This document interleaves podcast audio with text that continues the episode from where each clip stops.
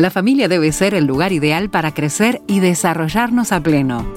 Por eso, Radio Transmundial te invita a mirar La vida familiar con la licenciada Claudia Reyes.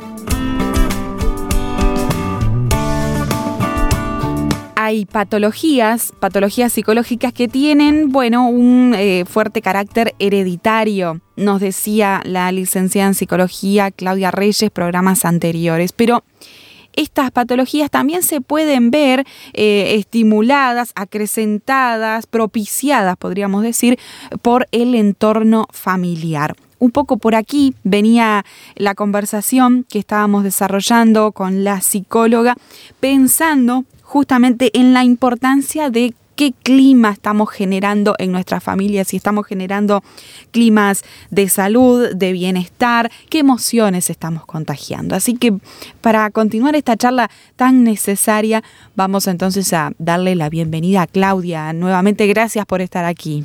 Hola, es un gusto compartir este tiempo. Bueno, y pensar en eh, cuánto nosotros podemos hacer.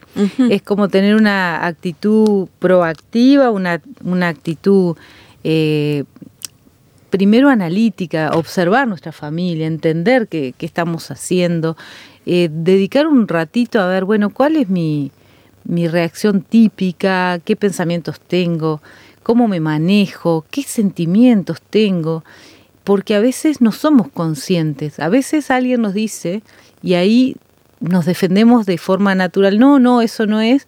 Pero si nos detenemos un segundo y analizamos, tal vez encontremos que oh, sí, es cierto, sí. Soy una persona este, de repente negativa o, crítica o criticona más que crítica.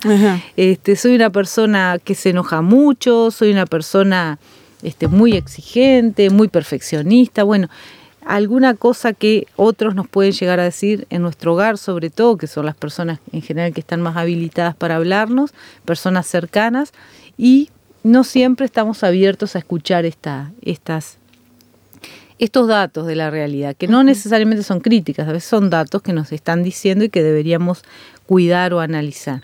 Y el humor que vamos generando, desarrollando en el clima familiar afecta directamente todo el desarrollo como veíamos en los programas anteriores. Y estábamos hablando de que la familia puede generar un caldo de cultivo para el desarrollo de algunas patologías que es importante que nosotros tratemos de prevenir.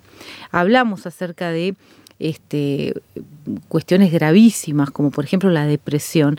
Hoy nos vamos a enfocar más en otras dos áreas, siempre basándonos en, varios autores de psicología, pero en particular en Valdivia, que él trabaja todo este tema y hace un cuadro de cómo se desarrollan las patologías. Digo para que no piensen que lo inventé yo, que no es así, sino que estoy este, comentando algunos estudios que se han hecho y que realmente eh, los resultados son impactantes. Este, por eso es importante analizar todo esto. Pero hablando de la familia como generadora de bienestar o generadora de patología, nos damos cuenta que se han hecho varios estudios que indican que la familia es capaz de amortiguar el impacto de la herencia.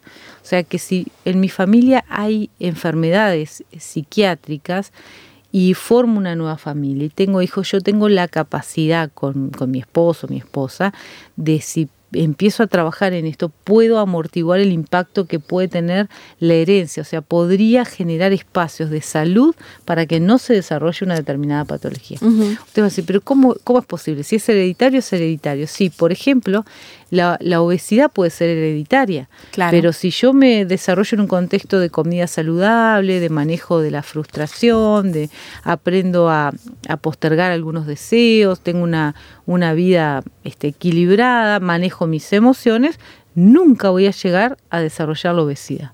O sea, era hereditario y sí era, pero en realidad en el contexto en el que me desarrollé nunca llegó a aparecer este tema.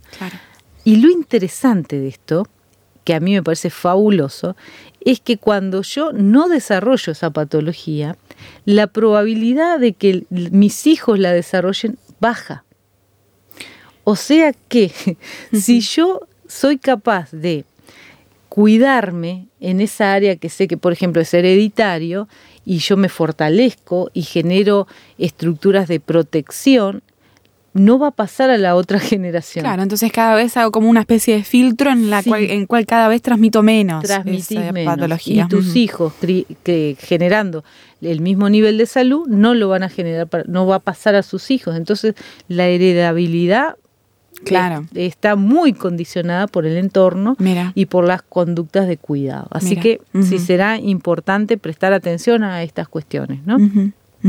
Ahora, por ejemplo, estábamos hablando de lo que generaba la indiferencia, que generaba vergüenza, dijimos en el programa anterior, haciendo como un resumen para recordar un poquito, ¿no? Y decíamos que el mensaje al otro era no seas, Es como un generar un autorrechazo en el otro. Esto, esto tiene que ver con desconfirmar, con no eh, decirle al, otro, a nuestros hijos, por ejemplo, que son aceptados, que son amados, y decíamos que eso podía generar una psicosis. Hablamos también de la depresión, que estaba muy relacionada a la descalificación, a la crítica, a, la, a subestimar al otro.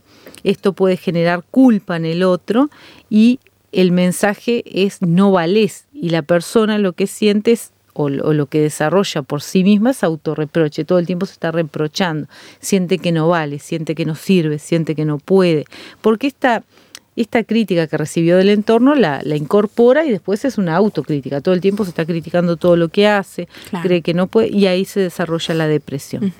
Ahora, la hipernormatividad o la hiponormatividad, ¿qué es esto? Esto es cuando hay mucha ley o no hay nada de ley esto genera en el otro algo que es bien interesante, porque uno pensaría que esto no lo genera la familia, pero sí lo genera la familia. Cuando uno invalida a sus hijos por hipernormatividad, pone muchas normas acá en esta familia las cosas se hacen así, hay que hacer esto, vestirse de esta manera, ir a la iglesia, estar a las 12 almorzando, no puedes manchar nada de la ropa porque entonces hay una reacción extrema de, los padres, se enojan, eh, ponen severos castigos, reaccionan como de forma extrema, es como exagerada la, la, norma, hay mucha norma, todos se manejan por, por normas muy estructuradas, ¿no? Es como esas familias que no puedes hacer nada porque todo te van a, marcar. Pero no es que te van a criticar, sino que va a haber un castigo porque mm, fallaste en cumplir la norma. Y a veces este, son normas muy, muy exageradas. Esto invalida al otro.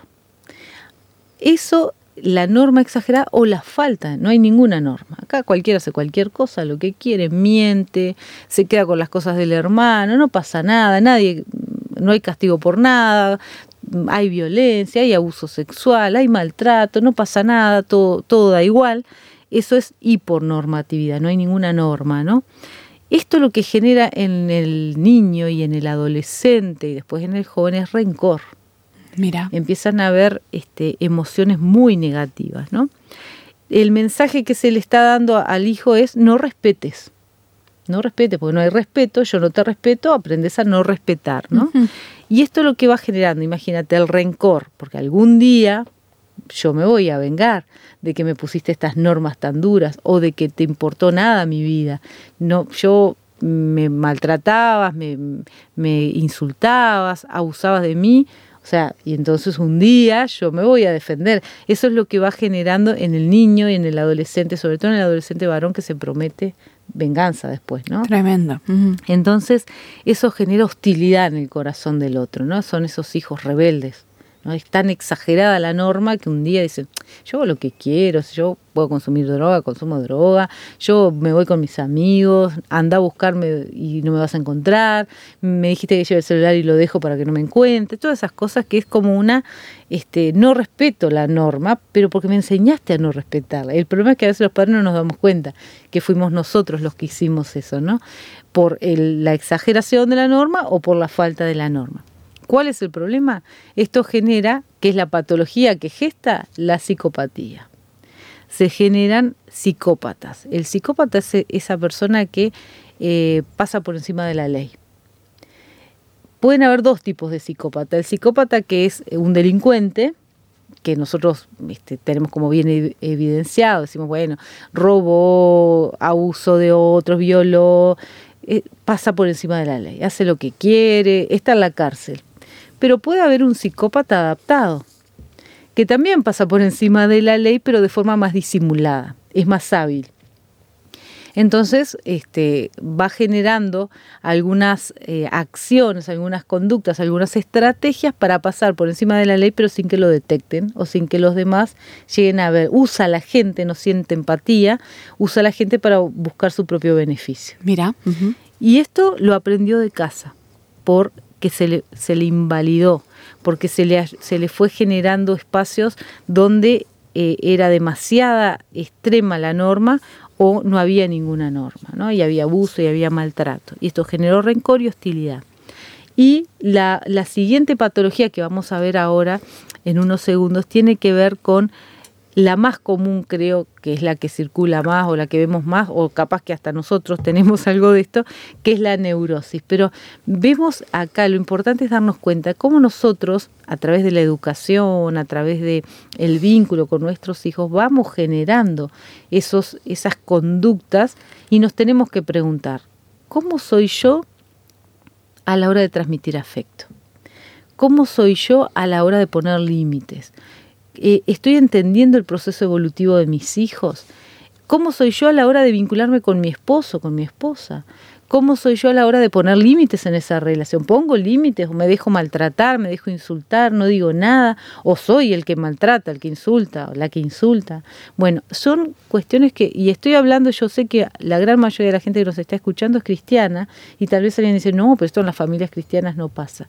Sí pasa, sí pasa y necesitamos quitarnos la máscara y ver la verdad y entender que tenemos que hacer cambios. Entonces, si nos pasa, tenemos que analizarlo y tratar de resolverlo. Lo peor que podemos hacer es negarlo, intentar taparlo y disimular esto para hacer creer que tenemos una familia perfecta. No existen las familias perfectas, necesitamos corregir lo que esté mal.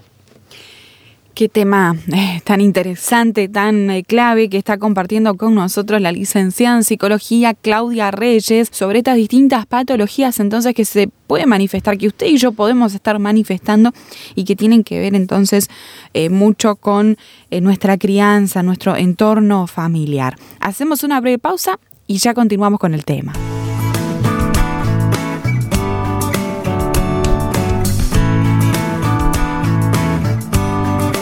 Continúa escuchando Vida Familiar, una propuesta de Radio Transmundial.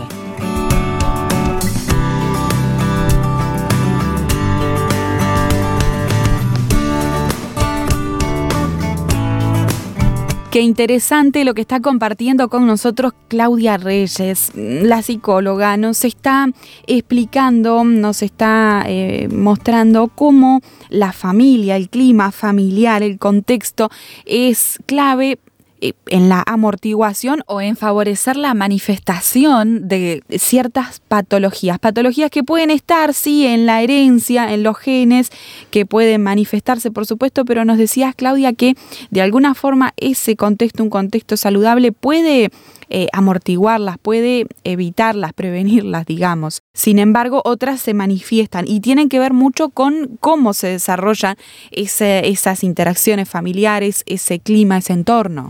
Sí, el contexto de crianza y la relación entre los padres, porque además este, lo interesante de todo es que somos flexibles y eso es maravilloso, ¿no?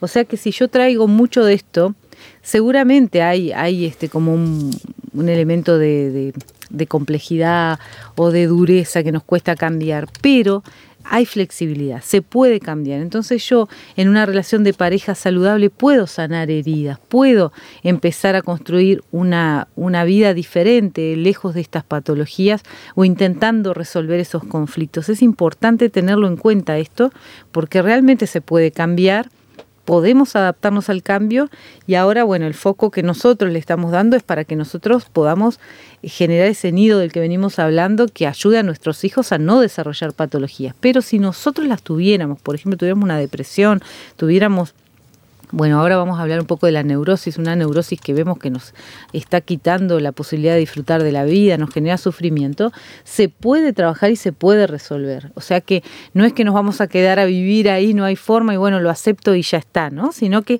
hay mucho que se puede hacer para hacer esos cambios. Eh, pensando un poco en el tema de la neurosis que les estaba comentando ahora, eh, es una patología que también nosotros la podemos eh, generar en casa sin darnos cuenta. Eh, ¿Cómo? Bueno, como les decía, el, autor en el que nos estamos basando ahora dice que hay algunas conductas que los padres tienen que son este, facilitadoras o habilitadoras de procesos de desarrollo de una neurosis, por ejemplo, ¿no? En, el vínculo, lo que hacen los padres es controlar. Este control tiene que ver con una sobreprotección y también puede darse a través de la sobreexigencia. Sobreprotección que hemos hablado muchas veces este, tiene que ver con un mensaje de deja que yo lo hago porque vos no podés. Ese vos no podés, vos no sabés, eh, que aparentemente es un mensaje de, amor porque yo lo hago por vos. O sea, el mensaje no es vos no podés, vos no sabes, sino que el mensaje que intenta dar la mamá o el papá es yo te cuido, yo te, amo tanto que te cuido, pero lo que está debajo es vos no podés vos no sabés, yo lo hago mejor. Es descalificativo eso. Y es una forma de violencia. O sea, parece que fuera amor, pero no es amor, es violencia, porque yo estoy inhabilitando el desarrollo del otro. Y cuando yo inhabilito el desarrollo de mis hijos, de mi esposo, de mi esposa, es una acción violenta esa. Entonces la sobreprotección no es amor. La sobreprotección es desvalorización. La sobreprotección tiene como base una, una, este, es un golpe a la identidad del otro. Entonces, cuidado con esto de la sobreprotección, ¿no? Entonces, el controlar constantemente, el no habilitar el desarrollo de los hijos de acuerdo a las edades. A los dos años no le vamos a pedir que tome decisiones, pero cuando tiene nueve o diez, tiene que empezar a tomar decisiones de algunas cuestiones de la vida. Y cuando tiene quince, dieciséis, tiene que tomar decisiones ya para su edad. En cada etapa va a haber algo que tiene que aprender y decidir. Yo tengo que dar libertad para eso. Tengo que generar el contexto para que lo pueda hacer. Mi esposa, mi esposo, tienen que poder tomar decisiones en libertad. No puedo tener control de todo. Yo tengo que tener el dominio de todas las cosas. Entonces, esa sobreprotección esconde actos de violencia. Esconde vos no podés, vos no sabes. En el fondo, la inutilidad del otro. Es terrible. Claro. es, es muy fuerte, ¿no? Y la sobreexigencia es el otro tema del control. Esto debería estar así. Esto tenía que eh, ser perfecto, pero no lo es. Tenías que haber terminado a tal hora. El, el otro lo que siente es que nunca da con el nivel que se le pide. Entonces, esto va generando temor en el corazón de nuestros hijos, ¿no? Temor. Yo nunca llego a ser lo que mis padres esperan que sea o no puedo hacerlo porque mamá me dice, no, no te subas a ese juego. Yo recuerdo una vez en la plaza, había llevado a mis hijas y había un, lo que le llamamos este, el, la jaula de los monos, que son esos, esos juegos como tipo con cubos que se trepan. Sí, sí, sí. Y había una mamá que todo el tiempo le decía, no, no, no, no, no, no, no, no, te vas a caer, te vas a caer, te vas a... Claro, y claro, mis hijas me miraban porque, claro, estaban todos jugando de lo mismo, pero esa mamá, que el niño no era tan chiquito, eh, tenía terror de que el niño se cayera y se golpeara. Ese temor transmitido en no, cuidado, era sobreprotección, te vas a caer, el niño lo va recibiendo. Entonces se corre ese juego y se va a otro, más seguro, para la mamá, supuestamente. Pero ¿qué está pasando? Le está inhabilitando el desarrollo de una capacidad. Claro. No, no vayas con esa gente porque es peligroso. ¿Y, quién es esa gente? Mejor averiguar, acercate, conoce y habilita, dale herramientas para que pueda discernir qué es peligroso y qué no, pero no estés condicionando todo el tiempo el desarrollo. Entonces, el temor se transmite a través de esto de no podés, te vas a caer, te vas a quemar, te va a salir mal, te puede atropellar un auto, te puede morder un no sé, tantas cosas, te puede, sí, como a veces en chiste decimos, te puede caer un piano, pero bueno, la vida es exponerse también al crecimiento, nos pueden pasar cosas, pero la probabilidad de que nos pasen es bastante baja en realidad. Entonces, tenemos que dejar que se desarrollen. Ahora, el controlar la sobreprotección y la sobreexigencia son la cara, la contracara que va desarrollando, o sea, es como eh, son las conductas que tienen los padres para con los hijos que desarrollan temor en los hijos, son esos hijos inseguros que tienen miedo de tomar decisiones. El mensaje que están dando los padres en, este contexto es no podés. La, la, base del no podés, el niño la toma y la va guardando en su corazón y lo que tiene como base es inseguridad y desconfianza. ¿Cuál es el problema de esto? Es que yo no puedo me vuelvo desconfiado conmigo mismo, de mis propias emociones, de mis propias capacidades, de mi propia forma de entender la vida, de ver al otro, pero no solamente me genera desconfianza conmigo, sino que me, me genera desconfianza con la conducta de los otros. Claro. Acordémonos que en realidad lo que pasa afuera tiene más que ver con nosotros que con lo que pasa afuera de verdad. O sea, mi interpretación de lo que está pasando es mucho más poderosa que la propia realidad. Puede pasar algo fabuloso, pero si yo lo interpreto mal, y bueno, y lo voy a ver mal, me voy a sentir como lo mal que lo veo y voy a actuar en consecuencia. Y aunque me quieran convencer de lo contrario, no lo voy a ver. Eso es bien típico de la neurosis.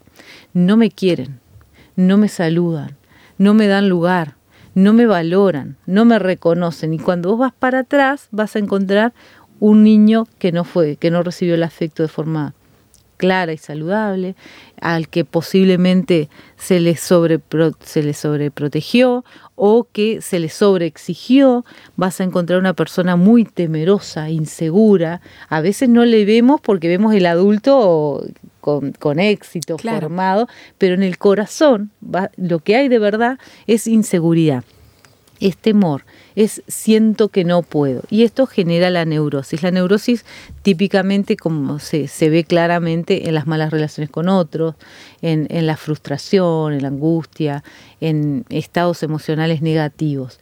Entonces, la familia puede prevenir todo esto. Y ese es el foco de estos programas. No es para que nos quedemos en, ay, qué horrible lo que habré hecho, lo que hice, o lo que hicieron conmigo que vamos a hablar después este, en, algún momento de esto de para sanarnos tenemos que perdonar. Si no perdonamos lo que hicieron con nosotros o lo que cómo nos transmitieron todas estas cuestiones, no vamos a poder seguir adelante. Necesitamos perdonar, hay que dar vuelta a la página.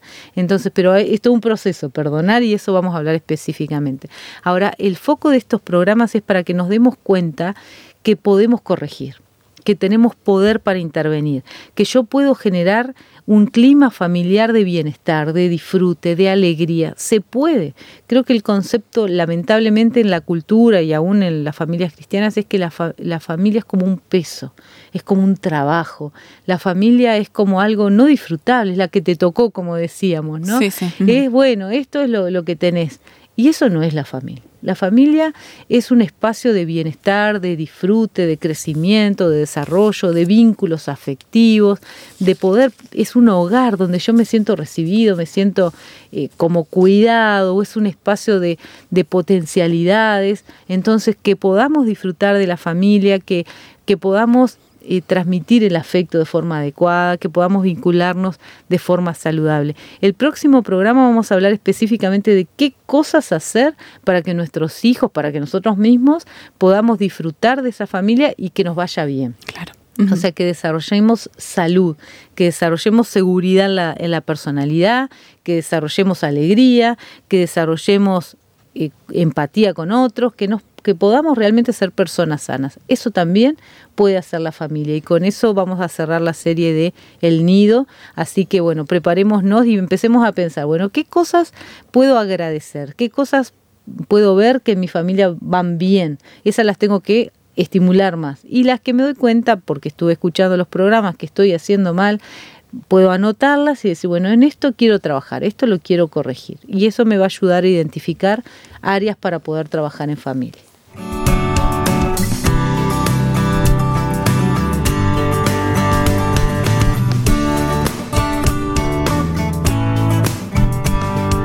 Usted puede repasar estas conversaciones, puede compartirlas con otras personas o, por qué no, también eh, dejar allí sus opiniones, sus comentarios en nuestro sitio de internet que es rtmuruguay.org. Usted desliza hacia abajo y encuentra la publicación de toda esta serie de charlas que es La familia como nido.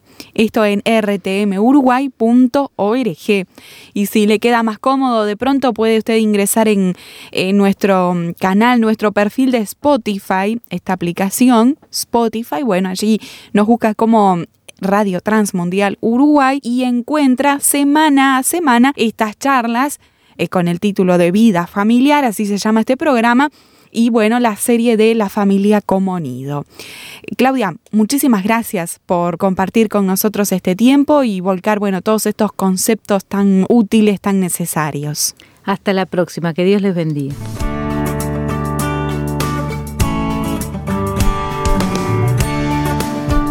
Vida Familiar con la licenciada Claudia Reyes. Es una producción de Radio Transmundial